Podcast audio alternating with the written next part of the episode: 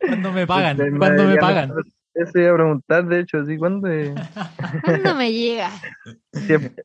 Claro, boleteo por capítulo, tengo, tengo que acumular capítulos, ¿cómo tengo lo que boletear, lo vamos a hacer con contrato, ¿qué? No, nada de contrato acá, compadre. No, no, no, pagamos, no pagamos ni una hueá acá. Sí, no. Sí. no pagamos cotizaciones, no, nada, almuerzo acá. Tenéis que llegar comido, weón. Ah, ya. Están cambiados, cabrón.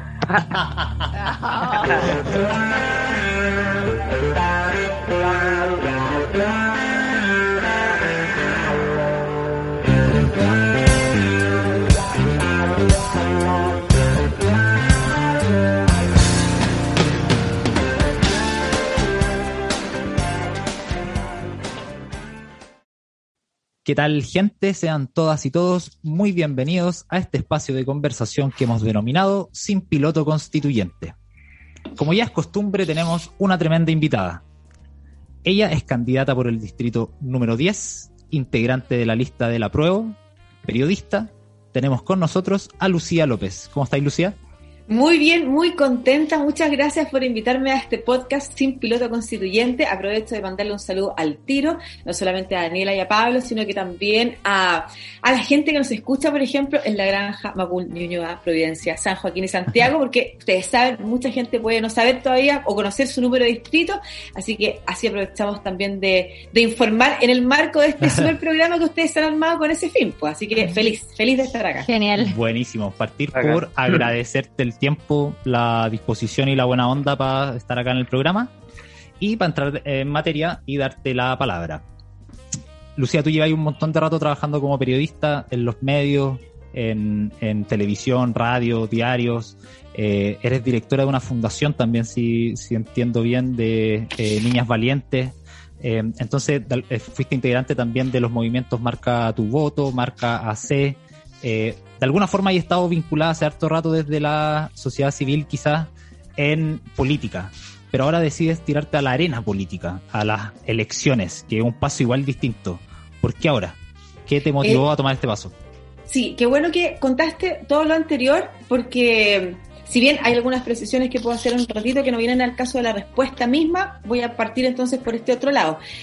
Tú mismo describiste, describiste como mi interés por los temas públicos y por la política desde otros ámbitos míos, personales, como persona, como ciudadana, por ejemplo, participando en Marcaseo, Marca tu Voto desde el año 2013 en adelante, o eh, como profesional también, eh, ocupando las herramientas del periodismo para desarrollar eh, programas sobre temas que están incluso en el debate constituyente, como los temas de género, de objetivos de desarrollo sostenible. Y es súper bonito que haya contado eso, porque tiene exactamente que ver con por qué entrar a esta arena, porque yo no soy una persona que si no sale candidata, o sea, si no sale electa, entonces voy a ir a la candidatura por el Congreso. No, no es ese mi plan, no, no tengo esas ganas. Es porque este proceso es profundamente ciudadano, tiene que ser profundamente ciudadano, tiene que ser de todos y todas, no solamente de quienes ejercen una carrera política, al contrario.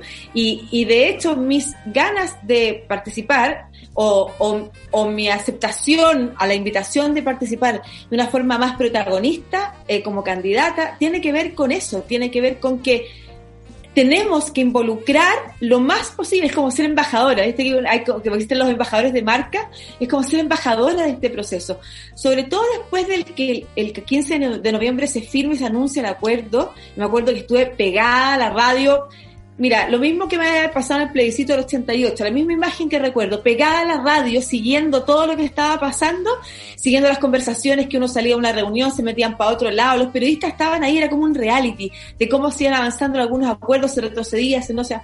Y yo que llevo tanto tiempo trabajando en avanzar hacia una nueva constitución, cuando se anuncia que finalmente hay un acuerdo por iniciar un proceso constituyente, yo quise destapar la botella de champán y decir, vamos por esa nueva constitución, y resulta que no pudimos porque inmediatamente hubo que empezar a salir a aclarar que este no era un acuerdo de cocina clásica como se establecía, que no era un mal acuerdo, que al contrario era un muy buen acuerdo y un proceso mucho más participativo que el que alguna vez imaginamos tener.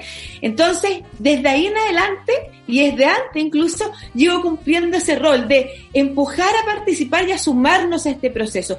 Mucha gente tiene dudas, desconfianza, pero lo peor que puede pasar es que esa gente no participe, porque para que salga bien hay que participar. Si todos y todas participamos de distintas maneras en el rol que nos toque eh, cumplir, entonces este proceso va a salir bien. Y por eso decidí participar, o por eso decidí aceptar la invitación a, o sea, si este va a ser mi rol, que, que yo lo dividiría en dos. Uno, eh, si me están pidiendo que yo suma este rol de candidatura porque creen que puedo ser una voz que aúna fuerzas, que lidere en torno a ideas progresistas, entonces voy, es mi compromiso. Lo más importante que tenemos que hacer es esto, hoy en Chile, por Chile, por nuestra sociedad, por nuestros hijos, por nosotros mismos, por todo. Y lo otro es, entonces, si tengo que asumir roles que podría haber sido desde el periodismo, por eso lo digo, porque ese podría haber sido otro, pero si me toca estar en la constituyente eh, y el rol va a ser ese, para jugarme, porque más gente se sume, más gente participe, y entre todos y todas saquemos adelante y de esta crisis salgamos más fortalecidos como país, entonces, vamos, ahí estamos. Buenísimo. Me pregunta, Lucía, eh, disculpa la introducción, que mm, tú hablas de la invitación a participar, eh, de, parte, ¿cómo te refieres a eso, la invitación de, qué, de parte de quién? De, ¿A mí o de mí hacia la gente? No, de ti hacia cómo a participar en el proceso constituyente. Que yo participara, claro, lo que pasa es que a mí se me acercaron distintos eh, eh, partidos o movimientos, organizaciones, para hablarme de la posibilidad de que yo tomar un rol más protagonista. Y te estoy hablando desde diciembre del 2019. Es que cuando se anuncia el proceso, más o menos se sabía lo que iba a pasar. Entonces, y, e incluso las elecciones, primero el plebiscito es en abril. Entonces se sabía que muy pronto, que había muy poco tiempo para instalar candidaturas entonces también era ideal que fueran candidaturas que se pudieran posicionar rápidamente y esa conversación la empecé a tener con distintos partidos, como te digo, y movimientos independientes y, y otros partidos de la izquierda. Claro, no hubo nadie de la derecha que me llamara a invitarme, digamos. Eh, y a eso me refiero con las, con las invitaciones. A mí antes ya me habían, incluso ustedes estuvieron de, invitado a Fernando Atria en la semana, en el capítulo anterior, ¿no es cierto? Sí. Sí, a mí alguna vez me habían invitado a participar para postular un cargo al Congreso, siendo compañera de lista con Fernando hecho, en algún momento. Y dije que no, porque en realidad nunca me ha interesado, no, no, no me veo, no me interesa trabajar en el Congreso, no es como, o participar de una elección de ese tipo. Ah, pero ya me habían invitado antes, de concejala también, como que me habían invitado a, elecciones porque soy una mujer que siempre, independiente de a lo que se haya dedicado, ha tenido una mirada política eh, y, y, ha demostrado interés por los temas públicos, por los bienes públicos, y eso desde que yo era gestora cultural, antes, hace 20 años atrás, eh, luego estando en los medios de comunicación, de repente realizando programas que pudieran ser eh, de área de producción, que son los vinculados a la entretención y, a otras temáticas, pero siempre en paralelo yo estaba participando en campañas y desde que surgen las redes sociales manifestando permanentemente mis opiniones, diciendo por quién voy a votar, eh, eh qué apoyo esta campaña o este proyecto de ley, qué sé yo. Entonces la gente sabía, por una parte, eh, cuál es, o la, o la gente que me conoce, cuál es mi posición política y sabe que estoy dispuesta a defenderla además, porque me parece importante, independiente de los costos que eso pudiera traer. Así que esas fueron las invitaciones y finalmente me quedé con la de eh, las mujeres del PP. La Secretaría de la Mujer del PP fue la que me invitó a participar porque para mí era importante como dejar algunas cosas más o menos claras. Primero, era significativo. Yo, yo, yo considero que nosotros tenemos que fortalecer nuestra democracia y fortalecer nuestra democracia, aunque no nos guste, significa también fortalecer nuestros partidos políticos. No significa eso darle más poder a los partidos políticos porque sí, significa hacerlos más democráticos, hacerlos más abiertos, más conectados con las bases, más horizontales, de manera que más personas participemos de ese proceso y que eso, por ejemplo, en la línea de avanzar hacia un régimen de gobierno que nos permita quitarle poder al presidente y darle más poder al Congreso, para eso es fundamental tener un sistema de partidos políticos fuerte. Es como los sindicatos. Antes también había pésimo marketing hacia los sindicatos, pero nosotros necesitamos la participación colectiva en todos los aspectos nosotros hemos vivido en la región, conocemos eh, eh, cambios que se han tratado de hacer en distintos países que pasan por distintas crisis políticas. Y esos cambios a veces pueden terminar pésimos, pueden terminar muy mal, pueden terminar con sociedades mucho más empobrecidas, pueden terminar con democracias mucho más debilitadas, con autócratas en el poder, Bueno, la idea es que de esta crisis salgamos mejor, ¿no es cierto? Construyamos una mejor democracia. Y eso para mí era importante dejarlo claro respecto de la idea de la participación a través de eh, ser independiente o ir por partido político. Era una señal para mí de responsabilidad y de coherencia con lo que pienso realmente, aceptar ir por un partido político, aunque a mí me dijeran, oye, pero la gente no le gusta eso y tú tenés todas las posibilidades de ser independiente, ir por independiente y es más popular independiente. Y yo creo que la mayor señal de independencia, una de las grandes señales de independencia es decir, mira, aunque no sea popular, voy a ir por acá porque es lo que yo creo que hay que hacer. Porque además yo era de las que creía que ojalá todos los partidos de la centro izquierda fuéramos unidos en una sola lista, que eso además nos hubiera permitido girar mucho más el timón, porque todos queremos avanzar hacia un lado. Estoy segura que queremos avanzar hacia el mismo lado. Yo que los entrevisto, que los veo de afuera, tengo más o menos eso claro. Entonces, esa era la primera señal. La segunda señal de transparencia para mí era decir dónde me paro yo, en qué escenario del espectro político me paro yo, em, sabiendo que hay gente que puede que no te haya seguido en las redes sociales, que no te haya conocido de otra forma que no fuera aquí como animadora de televisión. Entonces era importante para mí decir yo soy de la centro izquierda y soy una ciudadana que además ha apoyado los partidos, eh, a los programas de la concertación, de la nueva mayoría. Esos son los gobiernos por los que yo he votado, los programas que he apoyado. Entonces, no voy a desconocer eso. O sea, tú ves hoy como independientes a personas que no solamente militaron en partidos, tuvieron cargos de gobierno por partido y levantan la bandera de la, comillas, independencia de verdad. Bueno, yo nunca he estado en un cargo en ningún partido político. Sé que no tienen ni una posibilidad de decirme cómo pensar y qué pensar y cómo votar pero voy por estas otras razones de responsabilidad, coherencia y transparencia. Y luego, finalmente, les conté que yo hablo N, ¿no? Les dije, cumplimos 40 minutos, acabó el podcast.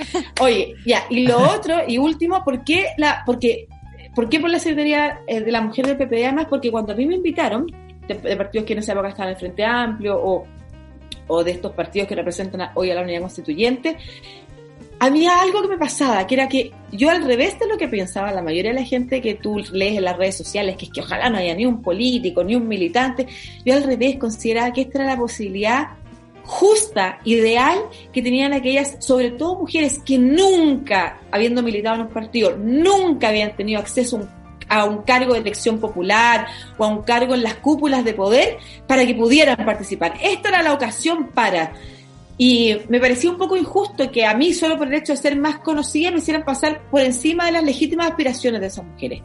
Entonces, cuando llegaron esas propias mujeres a decirme, Lucía, queremos que tú nos representes, te conocemos, sabemos cuáles son tus ideas, y van en línea con lo que nosotros queremos defender, entonces dije, perfecto, si ustedes encuentran que yo las puedo representar bien, voy. Y por eso. y, y, qué, ¿Pero qué te pasa con...? Porque también es legítimo que de repente la gente pueda endosarte eh, algunas decisiones o, formas en las que el PPD ha tratado la política en los últimos 30 años, por ejemplo. Porque, claro, viéndolo desde el punto de vista de los partidos políticos, es fácil ir a buscar gente que quizás eh, ya tiene eh, como gente que la sigue, que ya es, popular, por decirlo de alguna forma, tiene una opinión clara, a la gente le gusta. Entonces, para un partido político, claro, eso tiene réditos. Pero para ti, ¿no, no consideráis que puede ser un costo de repente ir por un partido político? Claro que, puede ser un costo. Todas esas decisiones que no son tuyas. No, no, o no solamente eso, me han tratado pésimo.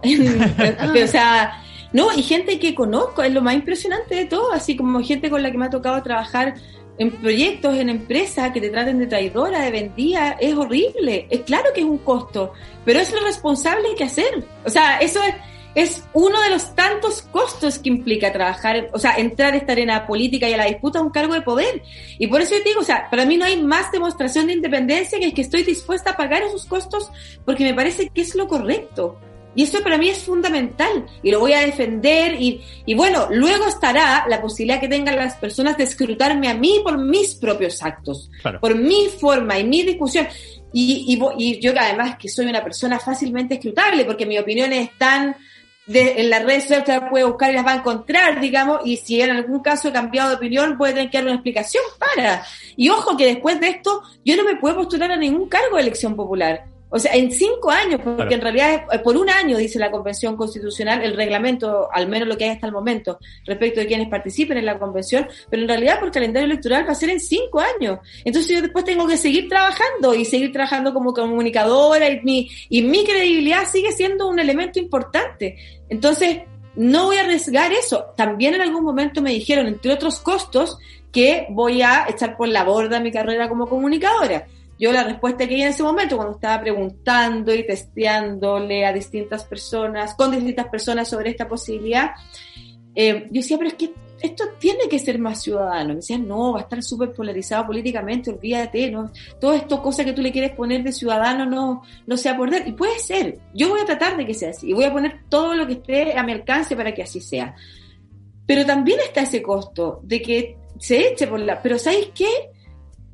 Voy a intentarlo igual, porque, insisto, es lo más importante que nos toca vivir, el compromiso más importante que nos toca tener en este siglo, 50 años antes y 50 años después, respecto de nuestra participación como personas públicas, como ciudadanos, como eh, una parte más de esta sociedad. Y por supuesto, una parte privilegiada además, porque yo entiendo que hay gente que no tiene ni un minuto para dedicarle a esto, ni una gana de dedicarle a, a, la participación.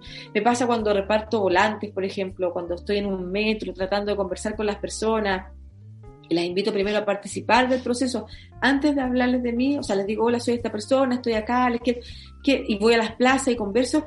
Hay gente que pasa de largo que no te dice ni siquiera no gracias, pasa de largo nomás.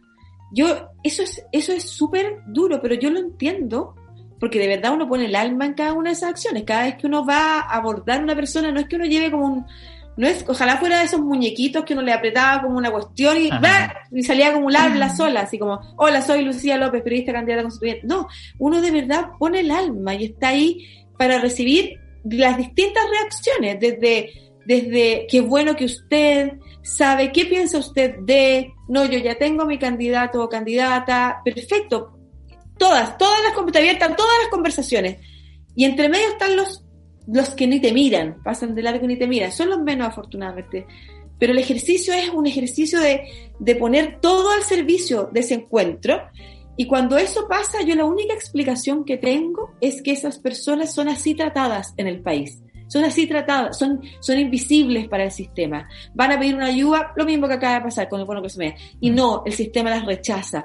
Quieren ir a pedir, quieren saber a quién le reclaman por y nadie, nadie está al servicio de. Entonces, esa idea de, del sentirse invisible y ser permanentemente agredido por el país es, es lo que a mí me hace como entender y empatizar con esa reacción. Y eso también lo entiendo cuando invito a las personas a sumarse al proceso y algunas no tienen ni una gana. Yo, que he sido una privilegiada o soy una privilegiada en el contexto país en el que vivimos, tengo más cuero de chancho para poner al servicio de este proceso y asumir los costos que pueda traer. Por supuesto que quisiera que no muriera ni mi carrera como comunicadora, ni mi credibilidad se fuera al piso, y voy a trabajar para eso también. Pero, pero si, si el llamado es a que participemos y nos comprometamos, como cuando la gente dice es un deber votar, Oye, hay gente que lo pasa pésimo todo el tiempo, todos los días. ¿Qué ánimo tiene para levantarse a votar por algo que siente que no le va a cambiar en nada la vida? Bueno, yo que pienso que sí es importante, entonces me tengo que poner al servicio de. Exacto. Mira, acá tenemos una sección en el programa que hacemos como unas preguntas más lúdicas, más rápidas, ya. un poco más light. Perfecto. Eh, para conocerte un poquito más. ¿ah? no, no te estoy diciendo puedo eso. ser simpática, rato, puedo cambiar de ánimo rápidamente, pero soy un poco densa, tiendo a caer. no. Pero intentémoslo. Sí, no, es para conocerte un poquito más. Ya. ¿Qué prefieres, el chocolate o el manjar? Oh, el manjar mil veces. Soy fanática del manjar, así, pero mal, mal. ¿Manjar o dulce de leche? ¿Con cuál te quedas? Eh, me gusta el dulce de leche, pero el manjar, porque además me gusta particularmente ese manjar que es como poroso. No sé si ustedes lo han visto, que, que, es, que es como más, más color, eh, más clarito y, y, ah. bien porosito, me encanta. Por ejemplo, no me gusta el helado de chocolate, me gusta el helado, me gusta el chocolate, pero no me gusta el helado de chocolate. Pero si tú le preguntas a mis hijos o hijes, en realidad, eh, ¿qué helado es el que siempre pide la mamá? Y te van a decir el de dulce de leche Claro, no ponen helado de manjar, pero básicamente es lo mismo. Soy fanática en todas sus formas, sí. Bien. Acá igual, en esta casa. Ah. en esta Voto. también. Voto para ti. ¿Qué prefieres, el sur o el norte? Así como en el paisaje, sur, el sur. El sur, amo el sur, lo amo. Amo el contraste de colores que tiene el sur. El verde de los bosques, el azul de no solamente el cielo, sino que, porque el cielo cuando está despejado se ve mucho más azul que lo que se ve en Santiago, por ejemplo. Yo, que soy de Concepción, yo digo, en Concepción la luz llega de otra forma, porque además rebota en las aguas. Entonces, como tienen harta aguas, también me gusta el azul de las aguas y el blanco de las cordilleras cuando están nevadas. De todas maneras, amo el sur, el paisaje del sur me encanta. Buena onda con la gente a la que le gusta el paisaje del norte, que Igual tiene sus cosas. Sí, claro. A mí una vez me tocó viajar, yo era chica y era seleccionada de voleibol, y me tocó irme de Concepción a Iquique en bus, en micro, en bus. Fueron tres días de viaje para un nacional. Claro, y me acuerdo que eran, a rato eran horas del cerro, así como de las dunas, que yo entiendo que hay gente que tiene esa sensibilidad de ver como los tonos de las dunas, también es como horas de lo mismo, pero cariños para la gente del norte, hay muchos hermosos paisajes también ahí, pero sin duda el sur así mil veces. No hablemos de Calama y todas esas cosas, no nos metamos Hablemos de lo lindo que es caminar bajo la lluvia en Valdivia, por ejemplo. Yo que iba, y fui como cuatro años seguidos al Festival de Cine de Valdivia. Bueno. Qué rico salir a caminar con lluvia, me encanta, me encanta. También Pucón, me fascina, Villarrica, todo eso me encanta, todo. Bacán, sigamos. ¿Qué eres, dog o cat lover? Cat lover, tengo dos gatos, de hecho.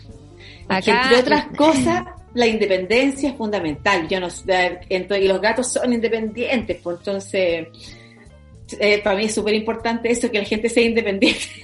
En el, en, el, capítulo que mencionaste de Fernando Atria, él dijo que era dog lover porque los gatos eran neoliberales.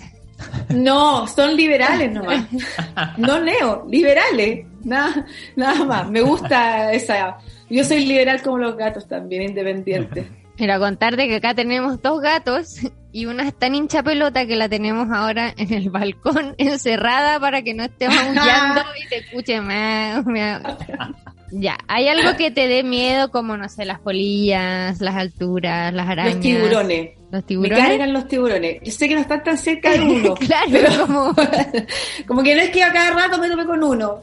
Pero me pasaba rollo, me acuerdo alguna vez. Eh, lo que pasa es que la película Tiburón a mí, que además me leí la novela, me encuentro así como heavy, como que me, me traumó un poco. Yo creo que me, una época me metía la tira y me pasaba rollo. O sea, era.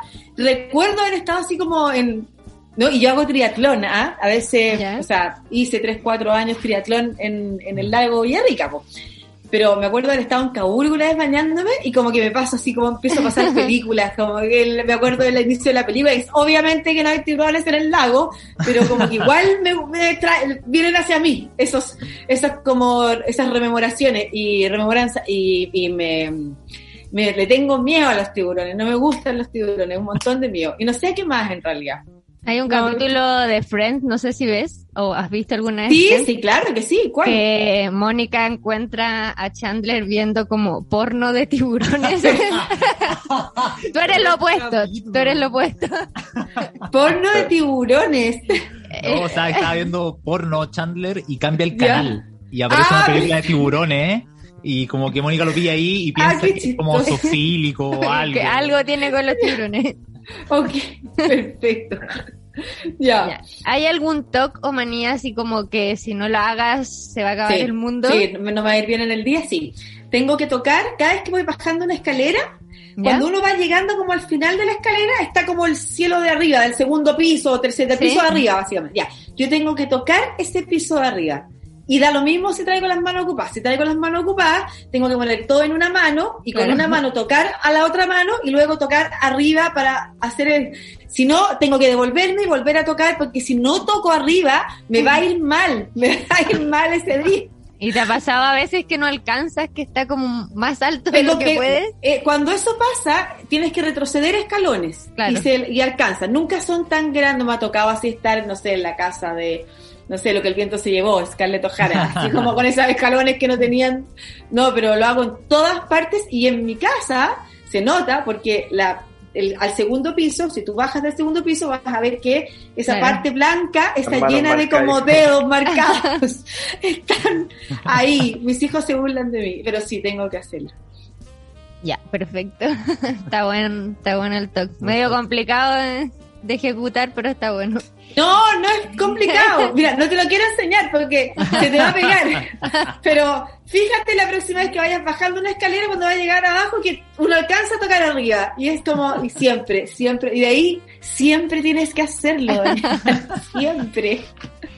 Ya, ¿hay algo que te guste de esta como nueva vida pandémica, por ejemplo, no sé? No tener que ver a gente o no sé. No, yo voy a reconocer que el año pasado tuve full síndrome de la cabaña. Este año no. Este año lo único que quiero es como ya salir, volver a celebrar, juntarme con la gente. Tengo mucha nostalgia de eso. A mí me gusta mucho la calle. Hay como que en Chile se construyó la idea, o al menos en algunos, algunos unas ciudades y barrios, que mientras a ti mejor te iba, como que lo mejor es tener como una casa y cada vez con más cosas dentro de la casa para que tú puedas invitar a hacer toda tu casa, a tus amigos a tu casa siempre. A mí eso me aburre completamente. Yo a mí me gusta estar en la calle, conversar con la calle, caminar, improvisar. El otro día hablaba con Ignacio Churra, pueden invitarlo, súper buen conversador, buen, buena onda. Eh, me gusta caminar así que de repente, ¿qué hora es? Aquí, oh, almorcemos por acá, perfecto, ¿qué hay por aquí? esa cosa, como improvisar en la calle. Estar en la calle me encanta y eso lo, tengo mucha nostalgia de eso. Pero el año pasado, porque además me puse a estudiar un magíster en comunicación pública, aproveché eh, a mí fue fantástico no tener que moverme, pero ni un ápice de estar. Yo estaba aquí sentada haciendo el programa, porque el año pasado además tuve que hacer todo, yo estoy en la radio SAT de 12 a 2 de la tarde todos los días. Y me mandaron a la casa apenas se instauró la cuarentena y me quedé ahí hasta hace un mes atrás. O sea, aquí en este mismo lugar estuve sentada y después de la tarde me paraba y me iba a estudiar allá al comedor que está al lado y seguía sentada. Crecí harto, quiero decir, crecí un montón con ese nivel de sedentarismo, pero además yo decía, tenía clases de lunes a jueves a veces, o de lunes a miércoles habitualmente, de 6 a 10 de la noche. A mí hubiera sido casi imposible cumplir con ese ritmo de horario si hubiera tenido que ir a la universidad permanentemente con todas las otras actividades que teníamos que hacer. Entonces, para mí era fantástico estar aquí encerrada y estar leyendo y estudiando todo el tiempo en un magíster además que me encantó, lo único que quiero es seguir estudiando, es como, de verdad eso me quiero dedicar. Pero reconozco que tengo nostalgia de la vida pública, del encuentro en la esfera pública, en la calle con los ciudadanos, del brindar, de, todas esas cosas. Así que ya no hay nada mucho que me guste la verdad. ¿Algún concierto al que haya sido que sea como tu favorito? Muchos conciertos, es que yo fui, yo primero eh, Primero fui periodista de música, esa fue mi primera pega formal. Periodista de Radio Rock and Pop, escribía además en la revista Rock and Pop. Em, antes, eh, desde Concepción, era corresponsal de la radio y entre medio corresponsal también para Zona de Contacto con algunos artículos que tenían que ver también con la escena musical, por ejemplo. Entonces he ido a muchos, muchos conciertos y después de esos cinco años que estuve aquí trabajando en Santiago de planta en la radio, y, entre otras cosas, eh, fui la productora de las primeras radios tocatas nuevas, entonces tenía que estar en, el estudio de grabación ahí permanentemente todo el tiempo.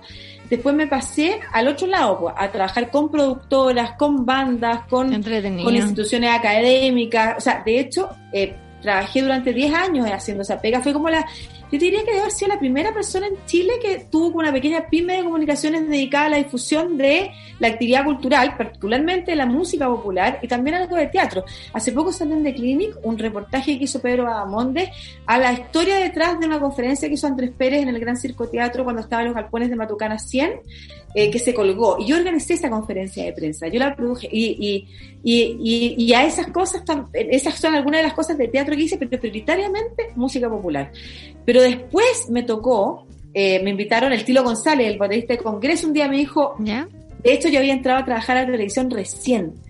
Y mm, la primera vez que entré a trabajar en la televisión, había tenido mi primer hijo, y me dijeron, eh, el tilo me llama y me dice, Lucía, ¿sabéis que estamos buscando, se está buscando en la Escuela Moderna de Música una directora o director de extensión y comunicación y de tu nombre si te van a llamar? Y me llamaron y yo, buena onda, gente que me contrató en la tele, pero en realidad esto no es mi vida, yo me dedico a la gestión cultural, así que me voy y me fui a la tele, yo volví a la tele como años después. Entonces hay gente que me dice, ¿usted la vio alguna vez en SQP? Sí, en esa época, pero después no volví más. Y en, y, y en la Escuela Moderna de Música tuve que hacer algo que no me había tocado hacer antes, que era dedicarme a eh, hacer las, temporadas, por ejemplo, los cuerpos estables, vinculado a la música clásica y el jazz, que era algo que a mí no me había tocado hacer antes trabajando con la música popular. Así que he ido a todos estos conciertos y los recuerdo todos con mucho cariño. Soy una fanática de la música. De las ¿Y guardar las entradas, por ejemplo? No, para nada, porque además quiero decir que tuve la fortuna de ser invitada muchas veces, o sea, la mayoría de las veces, o trabajé o era invitada a los conciertos. Em, y todo tipo de música.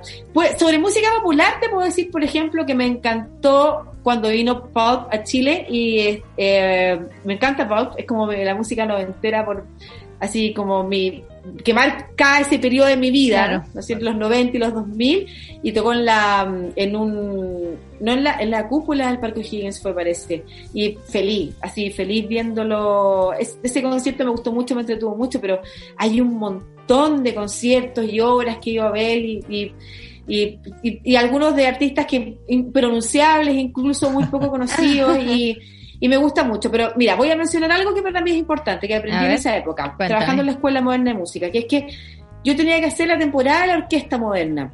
Y la temporada de la Orquesta Moderna tenía como una condición que las otras temporadas eh, no tienen. Que a todo esto quiero decir que hay una que hay una actividad muy viva en torno a la música clásica académica que, que es súper poco conocida en el público eh, habitual de conciertos o quienes asisten a conciertos. Y la característica es que todos los programas o cada mes el concierto tenía que incluir una obra de algún compositor chileno vivo. Y eso es súper interesante. Y ahí tú te das cuenta de la cantidad de gente que está componiendo hoy música clásica que es muy poco conocida. Y esos conciertos a mí me encantaban producirlos, porque además era algo completamente nuevo para mí y descubrías también nuevas facetas de la música clásica donde se combinan elementos de la música popular, por ejemplo, no sé, una composición donde hay una orquesta, pero para un cuarteto de guitarra eléctrica. O sea, increíble, cosas increíbles y muy, muy entretenidas. Así que eso voy a destacar ahora para que la gente, si puede, vaya a buscar también ahí a los festivales de música contemporánea. Perfecto. Toca de, cerca tu respuesta porque la Dani estudió en. Estuve unos años en la moderna. Sí, ¿qué estudiaste? Estaba, estudié, estuve dos años ahí en intérprete de batería con el Cristóbal Rojas. ¿Quién? El Cristóbal, Rojas. Perfecto, ya, perfecto. Súper buenos bateristas ahí en la escuela. Ya, sigamos. ¿Prefieres cocinar o lavar los platos. No es nada con que la, que la mujer tiene que hacerlo, sino simplemente porque el que cocina no, lava. De hecho, aquí en la casa mi marido y mi hijo hacen arroz, yo no sé hacer arroz. No, por eso lavar los platos, no quiero. Es más, ¿sabéis que me ha llegado a pasar esta cosa de como que me, me preguntan como, ¿qué podemos cocinar mañana? Y a mí me molesta, como que me da rabia. Es, ¿por qué no se me ocurre a ustedes? Es tiempo organizar eso. Sí, sí, porque entonces como que cada vez estoy más lejana del ítem cocinar, al punto de que ya ni siquiera me pongo a disposición de que me pregunten qué vamos a comer. O sea, ¿por qué no lo piensan ustedes? ¿No pueden pensar? Revisar el refrigerador, la despensa, claro. ¿Por qué me tienen que preguntar a mí? Claro, yo tengo el, recuerdo de mi mamá así como chata, así como, ya, ¿qué, qué comen? Sí, y ahora sí, sí. No, el año pasado me preocupé, pero ya ahora no, chao, no, no, no. no. Cada uno mata su toro. Ya, sí, claro. un poco más o menos. Tengo una hija de 12 años, me preocupa un poco, pero, pero sí.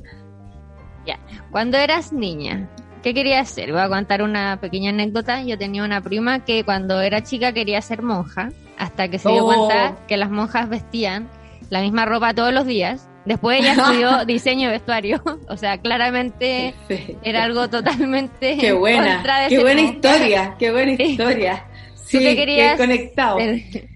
Sí, antes me olvidó contestar una cosita respecto a la pregunta anterior, que además creo que lavar los platos ¿Ya? es de alguna forma meditativo. No sé por qué, no sé, hay, hay gente que le pasa que lavando los platos mirando para afuera como que uno se va en pensamientos extraños o distintos, se vuela. Yo quise, hay dos cosas, eh, no, cuatro te podría responder. Pasaste por todo el... Es que me acordé, es que me acordé que una vez me preguntaron en un programa de televisión y yo conté que cuando chica quería ser monja. Y es verdad, una época de mi vida que también quise ser monja y me acordé porque tú contaste la historia de tu prima. Cuando chica yo estaba, mis papás son de Santiago se fueron a ir a Concepción y se pusieron en el centro de Concepción con un departamento y al frente había un colegio. Y ahí me metieron a mí, que era colegio de monjas. Y el colegio de monjas es brutal, porque el colegio de monjas es como, usted no va a misa el domingo, pecado mortal. Y es como, ¿what? Así como, estoy hablando años 70, ¿cachai? Finales de los 70, como, ¿de qué me está hablando? Perdón. Entonces, por supuesto que yo en una época me súper creía por poco la Virgen María, como le había pasado a muchas cabras que pasaron por colegios de monjas, seré yo la elegida, señor. Como, Entonces yo como que rezaba, me acuerdo, chica, y sentía como unas de luz bajando por mi cabeza, así como, como los, en, las ilustraciones de los libros de religión, así como que te aparecían esos dibujos. Yo me sentía así y hacía misas. Entonces me ponía como una bata, un charle en la cabeza, un crucifijo, y mis papás en volar me hacían caso y como que ponía una mesa, un mantel y hacía como una misa en la noche. Y ahora soy lo más agnóstica que hay, porque entre otras cosas, mi mamá es católica, mi papá es metodista, pero no metodista pentecostal, es invento chileno horroroso. Perdón, saludo a la gente que es metodista pentecostal, pero perdón. No, acaba de perder un par de votantes. No, pero es metodista, los metodistas que vienen de Estados Unidos, Inglaterra, protestantes, ¿cachai? Entonces son mucho más modernos, o sea, de hecho aquí apoyaron eh, la interrupción del embarazo en tres causales, el proceso constituyente, o sea, tienen otra mirada muy distinta a las religiones eh, que habitualmente conocemos como participantes de la discusión política en Chile, ¿no es cierto? Entonces, crecí sabiendo que habían más de una religión y que uno puede hacer cualquiera o ninguna, que al final de cuentas yo me daba cuenta ya que aquí todos están tratando un poco de hacer lo mismo y portarse bien y hacer el bien y ser buena onda y chao, yo creé mis propias, como ética laica, como me preguntó una vez Vladimir Osirich, como yo había armado mi propia ética laica. un poco eso, tengo mi propia ética laica. Em, ya, y esa es como una de las cosas que quise hacer. Una vez me acuerdo que conversando con una amiga le conté que yo quería hacer como eh, Miss Universo, de haber sido cuando la Cira Loco salió, aunque la Loco salió muy grande mi universo, ¿no? De haber sido antes, pues. Y eh, detective privado. Y mi amiga me decía, qué loco, porque tú eres como eso. Me decía, tú eres como así, me dice, tú eres un poco Miss Universo y detective privado. así es que... O sea, Miss Empatía es tu película ya culmine. Bueno, no, también se me pasó con el tiempo, yo creo, pero lo detective privado capaz que no se me haya pasado mucho. Em, y de hecho recuerdo que una de las razones porque las que entré a estudiar periodismo, después me fui por otros caminos, pero recuerdo haber estado leyendo en esa época a propósito del, bueno, primero ustedes son muy jóvenes, pero, pero cuando uno era chica, en el diario venían como acertijos, como historietas que uno tenía que adivinar de, detectives privados, ¿cachai? Entonces yo era buena para eso, así que como que esta es mi vocación. Y luego eh, recuerdo em, cuando en la época de plebiscito estaba como en tercero, cuarto medio, porque salí chica del colegio, eh, tenía como 15, bueno, para el plebiscito tenía 14, 15 años, salí del colegio a los 16. Y, y, recuerdo haber ido leyendo en, un viaje también, así como mientras íbamos a jugar voleibol. Y fui, así yo soy chica, pero fui campeona nacional de voleibol por federación. No me miren a huevo. Soy así como, era armadora, obviamente, pero, y por federación, no por colegio. Y en esos viajes recuerdo haber ido leyendo los zarpazos del Puma y encontré que era lo máximo la Patricia Verdugo, hacer ese tipo de investigación periodística como y en ese carácter como político también para mí era importante. Y de alguna manera, bueno, después chao, después entré a la universidad y vino todo este, además como irrupción de la cultura en Chile, en los 90 volvió a explotar la cultura en Chile. Y, y además fue en paralelo con la globalización y la llegada de los canales como MTV y otros, entonces para mí fue como y lo primero que hice ahí, empecé a tener como en, Concepción, eh, fui DJ, así como que tenía un programa de música en el canal 9 regional, de video y qué sé yo, entonces me fui por otro riel, pero un poco ahora, y, yo creo que siempre como tuve esa, esa preocupación por los temas políticos y públicos, estoy como un poco encontrándome más con esa faceta y usando el periodismo para eh, discutir, poner temas en discusión sobre, sobre la sociedad que queremos coser, ¿no es cierto? Así que ahí capaz que me está encontrando con esa con esa que en el origen quiso estudiar periodismo desde su mirada política. Esas son las cosas que... Mejor eso que te quieras reencontrar con la monja. Miss, o claro, o con, presentarme a Miss. Claro. Miss algo, ya pasó. ¿Duermes con o sin calcetines? Con calcetines. ¿Con calcetines? Es súper raro porque a mí me encanta el sur Ahora estoy durmiendo sin calcetines, no sé por qué. Descubrí que descubrí cómo se usan los plumones, en realidad. Como que antes, yo sí, me, como que no hacía caso. No sé si a ustedes les pasa, eh, eh, pero le pasa a mucha gente que es del sur, que el frío de Santiago es intolerable, es distinto, no sé por qué, no sé qué tiene. Es, pero es un frío, un frío insoportable. y yo puedo estar, eh, es seco, puedo estar en la cordillera feliz, frente al mar feliz, muerte de frío con top, lo mismo, guata pelada, lo que sea.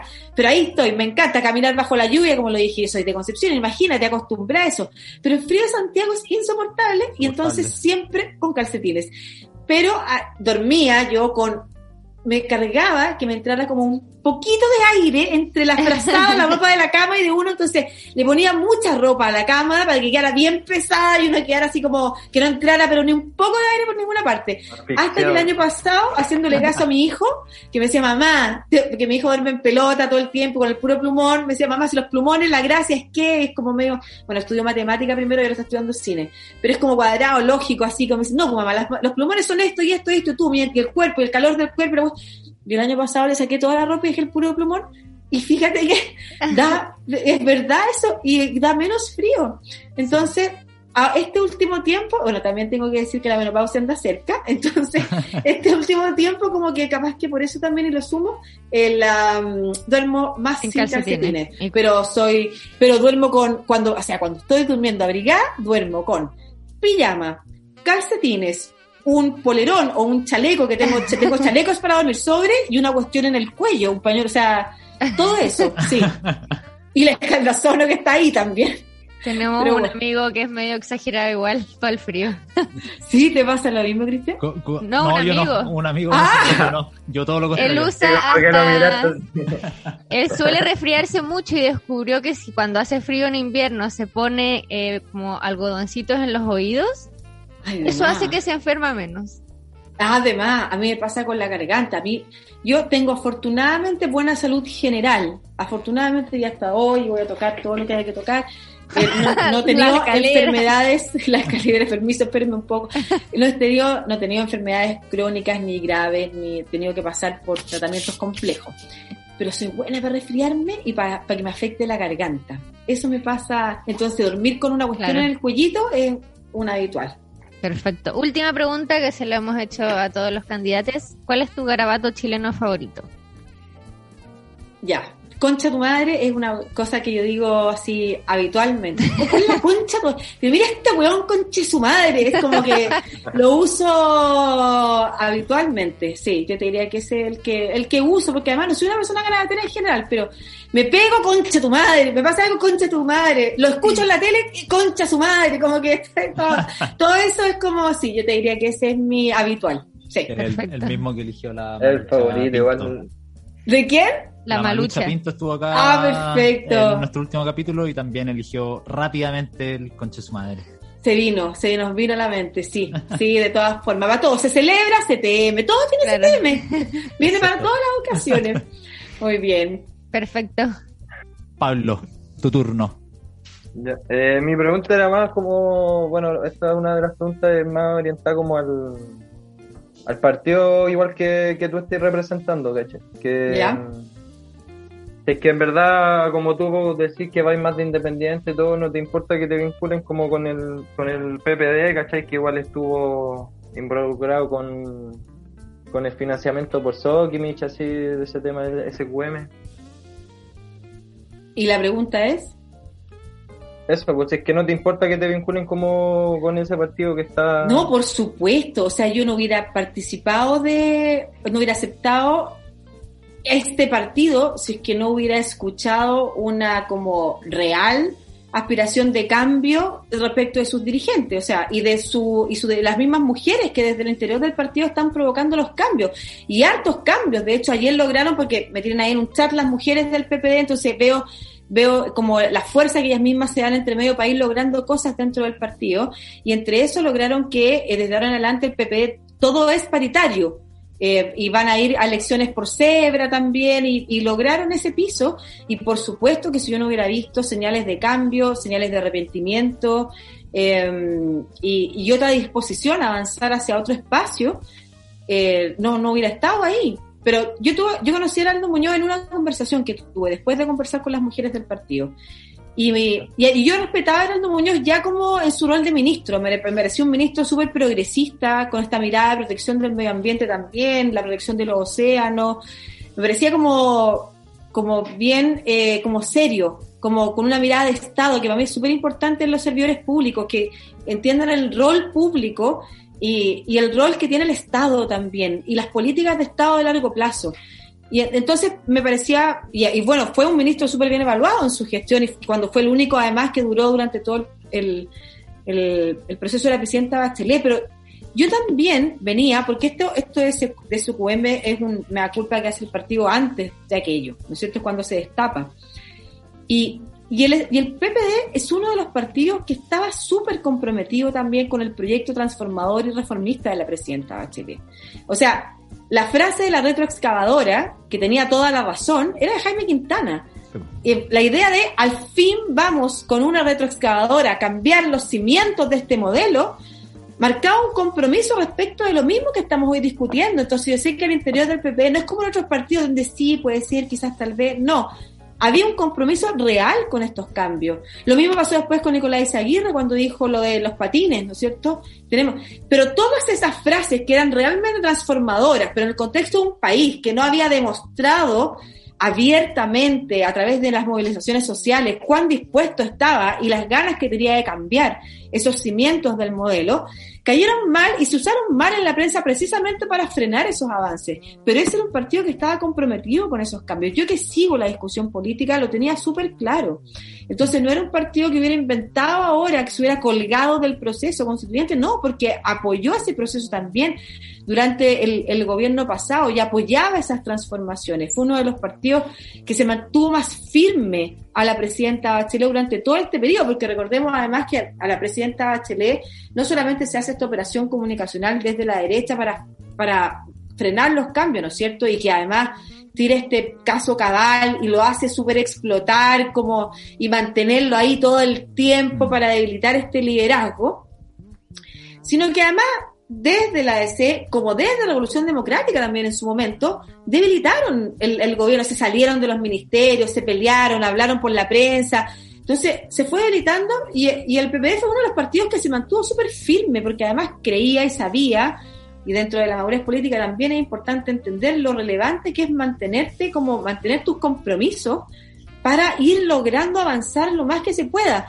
Y si bien no se lograron todos los cambios que se propusieron, para eso era importante un segundo gobierno de la nueva mayoría, eh, sí se mantuvieron firmes y en los cambios que se pudieron hacer también cumplieron un rol. Entonces yo venía siguiendo esa lectura de este partido además que, que se había declarado, y esto fue todo lo que me fueron confirmando y lo que querían lograr las mujeres dentro del partido, de, reconocerse como un, eh, como un partido liberal, que para mí eso es importante también. Yo por ejemplo, a diferencia del PS o de la DC, que son partidos con una ideología de base, eh, para mí el, pensamiento liberal es súper importante. Yo no, no, no pertenezco ni, ni, me reconozco como liberal porque me falta espacio para eso, pero sin duda me representa el ser libre pensador. Entonces, un partido laico, liberal, feminista, como se había propuesto ser en su último congreso, fue lo que me pusieron en la mesa estas mujeres que además yo entendí, porque cuando viene el estallido social, yo tenía este programa Agenda de Género en la radio ADN, y cada bloque era dedicado a una temática distinta con voces y liderazgo femenino, ¿no es cierto? Y armo, cuando empieza el estallido social, armo el primer panel que hay en el país de mujeres, solo mujeres hablando de contingencia política. Y, y ahí había una, estaba la Yolanda Pizarro, que es una de las representantes del, del PP, de la Secretaría de la Mujer, y una de las que me invita a participar.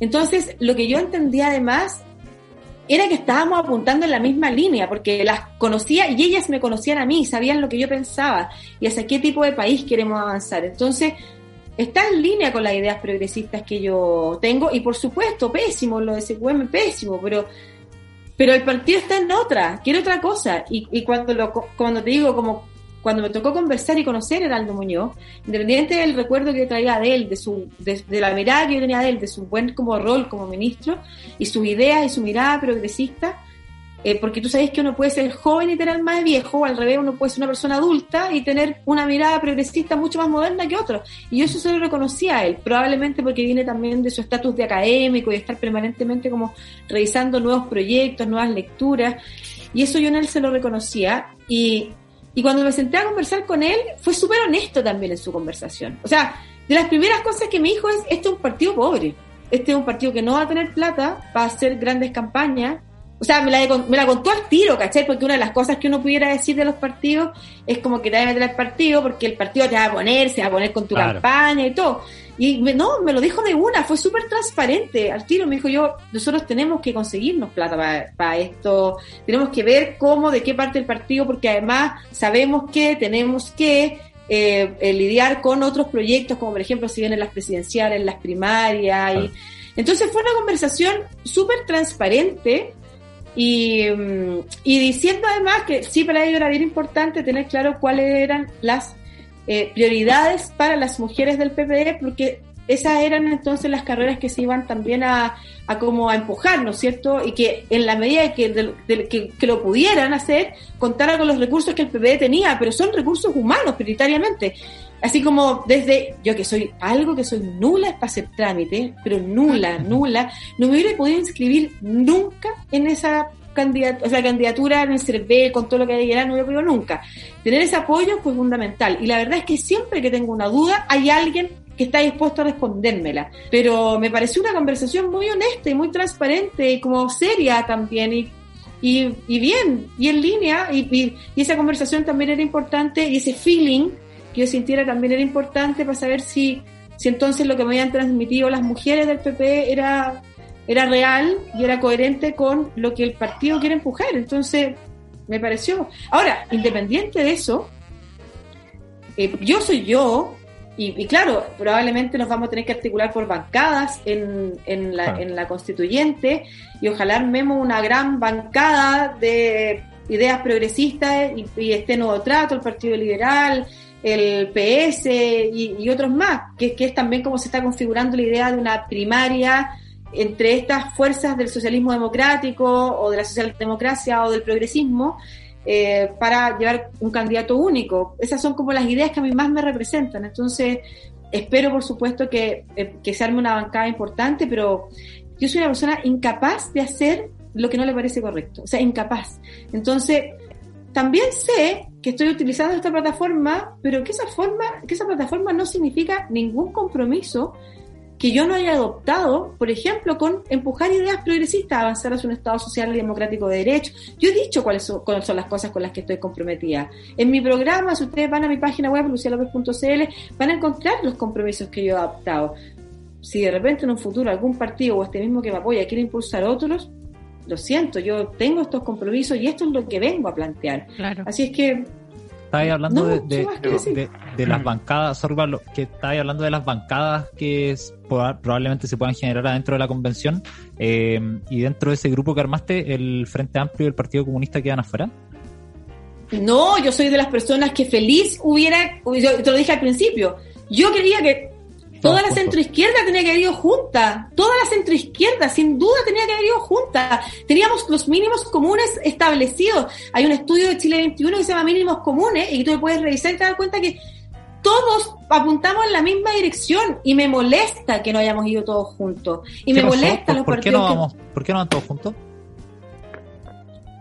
¿Cuál es tu Porque, no, yo, yo, hay un partido que fue el que no estuvo dispuesto a sentarse en la mesa en el último intento que se hizo para, que fue el Partido Comunista.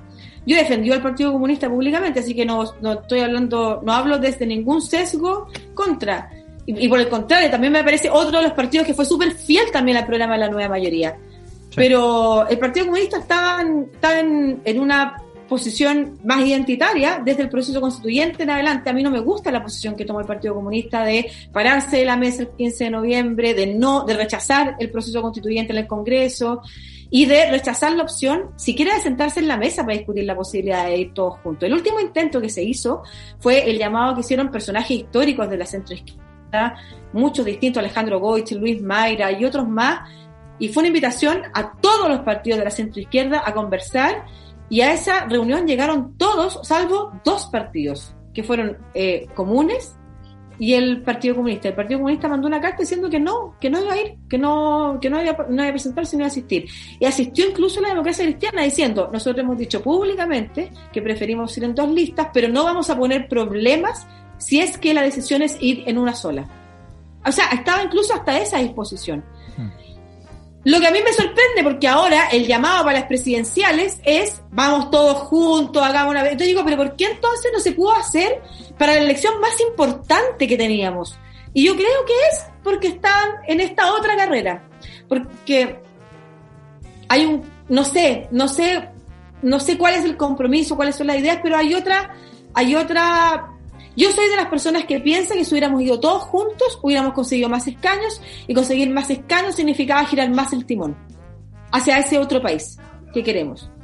O sea, si hay algo que nosotros vamos a hacer en la Constitución es girar el timón de un buque gigante, grande, pesado, que cuesta y que se iba movilizando en una dirección y lo vamos a girar hacia esa otra dirección a la que queremos avanzar la mayoría del país. ¿Qué tipo de país queremos? Y estoy segura que hubiéramos podido girar más ese timón si hubiéramos logrado más escaños. Y estoy segura que hubiéramos logrado más escaños si hubiéramos ido todos juntos. A mí me hubiera encantado ir con el Fernando Atre en la misma lista. Feliz voy con él en la misma lista. O sea, como te contaba al principio, ya alguna vez me invitaron a ir con él, en una, ir de compañera. Sé que no tenemos grandes diferencias. Las diferencias son mínimas al lado de lo que significaba ir todos juntos. Entonces, si me vuelves a preguntar, eh, respecto de otras instancias en las que podamos ir todos juntos, todos juntos, como los jaivas, sin duda alguna. o sea, de todas maneras que sí.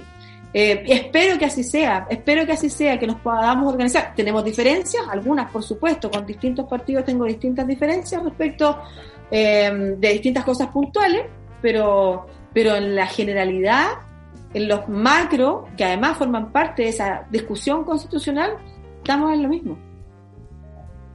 Em, Vi hace un par de días ya creo que estuviste en CNN con Mónica Rincón y ahí compartiste panel con Henry Boyce. Y con Marco Barraza del Partido Y con Marco Barraza del Partido Comunista. Primero, ¿cómo fue la experiencia? Porque fue, yo vi la, la, la entrevista, la sufrí. ¿La viste entera? Me esforcé para llegar al final porque Henry Boyce es absolutamente insoportable. Mm. ¿Cómo fue tu experiencia de compartir el panel con él? Y, y, quiero pensar, y quiero llevarlo más allá quiero llevarlo a imaginarnos que llegáis a la convención. Mm. Y no sé si precisamente va a estar Henry Boyce y se va a ganar un cupo, pero sí va a haber gente como Henry Boyce, como Terena Mari, eh, Teresa Marinovich. Eh, ¿Qué tan difícil va a ser llegar a acuerdos? Que es de lo que tanto se habla, que este tiene que ser un espacio donde podamos construir grandes acuerdos para los próximos 40, 50 años. ¿Qué tan difícil va a ser llegar a esos acuerdos cuando al frente quizás vamos a tener, o, ni siquiera al frente, quizás en todos lados, transversal, van a haber gente como Henry Boyce o Marinovich? El, te preguntaba si la habían visto entera, tu Pablo la viste entera también dijiste. Cristian, tú también. Sí. Sí, y tú sufriste, dijiste. ¿Y tú, Pablo, cómo? También. no, está ahí a punto de apagar la tele. No, para mí fue horroroso. Horroroso, porque y tú no estabais viendo las caras que se hacían, como que Mónica Rincón explicó que ustedes no se veían. Eso era peor, porque estabas cuando tú estás en un debate, primero era la primera vez que no lo hacían en persona, ¿no es cierto? Con todos ahí sentados en el, en el estudio. Cuando tú estás en un debate, y yo que sé de debates y de televisión, sé cuándo puedo entrar, cómo puedo participar, qué sé yo, los momentos para decir algo. Em, pero acá eran, era, estábamos a distancia, no veíamos nada, teníamos un foco al frente, no teníamos monitor de retorno, no podíamos ver lo que estaba pasando, solamente podíamos escuchar era súper a ciegas. Entonces, claro, nos enteramos por lo que Mónica decía de lo que estaba pasando, que era, que era que había alguien que mientras nosotros hablábamos hacía morisqueta, pero además, ustedes quizás no lo notaron tanto porque en, en la puesta al aire, porque yo vi el programa después, porque esto se grabó a las 6 de la tarde, y vi el programa en la noche, en la puesta al aire, a él mientras el resto hablábamos, le bajan un poco al audio. Eh, no, porque al principio interrumpía todo el rato, era imposible. Todo el rato. Nosotros lo escuchábamos todo el rato hablando mientras tratábamos de hablar. Y, y además que como se produjo esto de que Henry Boyce encontró justo a una persona del PC al otro lado y le empezó a dar y se empezaron a dar entre ellos, era como un partido de tenis y yo la malla. O sea, en el medio, aparte que literalmente estaba en el medio, o sea, visualmente yo estaba en el medio y era como, si tú recoges el extracto que publica CNN respecto a la pregunta sobre el feminismo, te vas a dar cuenta que hablan de ellos dos y yo no alcanzo a hablar. Era una cosa como completamente invisibilizada y cero posibilidad de diálogo. Y por eso en un momento digo, si esto es lo que vamos a tener en la convención, estamos jodidos. La ciudadanía no quiere esto, por favor, de verdad. No quiere ni caricaturas sobre el otro, no quiere, o sea, quiere por favor que nos sentemos a conversar sobre lo que hablamos. Y esa fue mi reflexión final, que además la di en una entrevista aquí la tercera la semana pasada, que es como, a mí me preocupa que en un espacio que está destinado a represtigiar la política y a devolverle la confianza a la gente en la política, haya personas a las que no les importe, comillas, mear el asado. Esa es como la frase para mí, como que representa, estamos en un proceso constituyente fundamental, represtigiar la política, el diálogo político, la posibilidad de llegar a acuerdos, avanzar, que la política de soluciones es súper importante en este momento en que estamos en un proceso tan frágil, de una democracia, una crisis política que nos tiene en una situación tan frágil. Necesitamos avanzar y salir fortalecidos de esto y no lo vamos a lograr si esas personas logran imponerse en los espacios porque van ganando terreno, porque además a mí el día anterior me había tocado estar en mesa central y me había tocado estar con una joven autodenominada fundadora del Partido Republicano. Del Partido Republicano, sí, también la vi. Y también, por último, ella era respetuosa en el debate, pero su participación no se hizo cargo nunca de los temas del debate constituyente y todo el rato tiró la pelota desde el inicio a hablar de seguridad, delincuencia, de antipolítica y provida. Que no eran los era como, hablemos de proyectos, de lo que usted quiere proponer, de cuál, pero nunca una bajada a eso, porque lo primero que habla es seguridad, narcotráfico, yo no le podría, yo hubiera sido la conductora, le he preguntado ya, pero ¿cuál es, cómo, de qué manera en la constitución eso se puede reflejar? En el debate constituyente, como un constante parafraseo a José Antonio Cast. Y todo el rato, es, que, es que ellos han aprendido muy bien a hacer eso, que es tú estás en un debate y tiran la pelota para sus eslogan permanentemente, entonces no mm. puedes avanzar en la discusión. Yo estaba en ese programa y en un momento nos mandan a pausa y yo le dije a Venezuela, oye, igual sería bueno que pudiéramos hablar de los temas constituyentes, porque hablar del aborto no es tema de la constitución, es tema de la política pública. Podemos hablar del derecho a la vida si quieres una vez, pero sabéis que hemos hablado todo el rato de esto. O sea, y todo el rato nos llevan, soy pro vida, soy pro familia, soy antipolítica. ¿Cómo le quieren dar más poder a los políticos si la gente no quiere la política? Pero hoy tú te estás presentando a candidata constituyente, ¿qué me estás hablando, cachai? Entonces, el eslogan es el eslogan una vez. Y es preocupante que esos discursos ganen terreno. Y me tocó dos días seguidos. Pero además, ustedes dicen algo que es importante. O sea, esa la reflexión seria tiene que ver con no podemos permitir que mientras nosotros estamos convocando a la ciudadanía, haciendo un esfuerzo, y estoy segura además que la mayoría de las candidaturas estamos en eso, independiente del espectro político en el que estemos, tratando de convocar a la ciudadanía para que participe, haya gente que ande mirando la asado y espantando a las personas, porque ese tipo de discusión espantaba, dan ganas de apagar la tele como te pasaba a ti, como les pasó a usted. O sea, qué insoportable esta persona, qué poca confianza si este va a ser el tipo de diálogo que vamos a tener. O sea, no nos vamos a poder lograr poner de acuerdo nunca. Yo espero que sean los mínimos de verdad. Pero por otro lado, me sentí, si ustedes lo sufrieron, yo me sentí súper agredida. Yo me paré de la, del sillón, este sillón que está aquí al lado mío, me paré ese día pero con ganas así como cuando los monitos animados japoneses como que les saltan las gotas de los ojos así de rabia. Bueno, así me sentí en ese momento, quería como, qué rabia esto, pero después de la rabia, y ese día en la noche además, olvídate la cantidad de mensajes, no solamente en la red, la gente que agradecía y felicitaba, sino que además como gente llamándome por teléfono, no, es que tú deberías pararte, irte, no tienes por qué estar, o sea, un montón de cosas, es como, no, no puede tomarse la forma, no puede tomarse la, la, el protagonismo, la forma de la discusión, no, los temas de discusión son los importantes, los temas del debate constituyente son importantes. Entonces enojada, pero después pena, me dio pena.